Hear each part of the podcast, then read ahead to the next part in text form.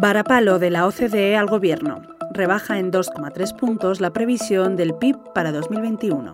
Arranca así una nueva edición de nuestro resumen diario, sumario de tarde. Soy Cecilia de la Serna y hoy es miércoles 1 de diciembre de 2021.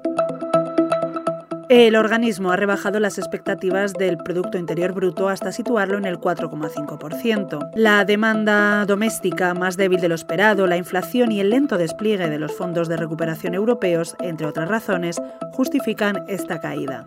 Para 2022, la OCDE ha situado el crecimiento del PIB español en el 5,5%, lo que supone un descenso de 1,1 puntos porcentuales con respecto a la anterior estimación publicada en septiembre. En la crónica política, hoy en The Objective te contamos que Moncloa y RC pactaron la cuota Netflix sabiendo que se incumpliría.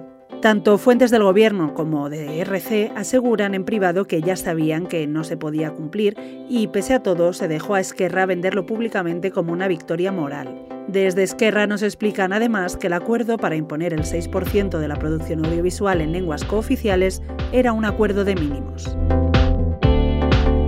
Para terminar, hoy te contamos que el PSOE y sus socios piden que el Congreso tome medidas contra un grupo de periodistas incómodos. La propuesta procede de los equipos de comunicación de los partidos que han presentado un escrito inédito para pedir a la Cámara que tome las medidas necesarias para restablecer el buen clima.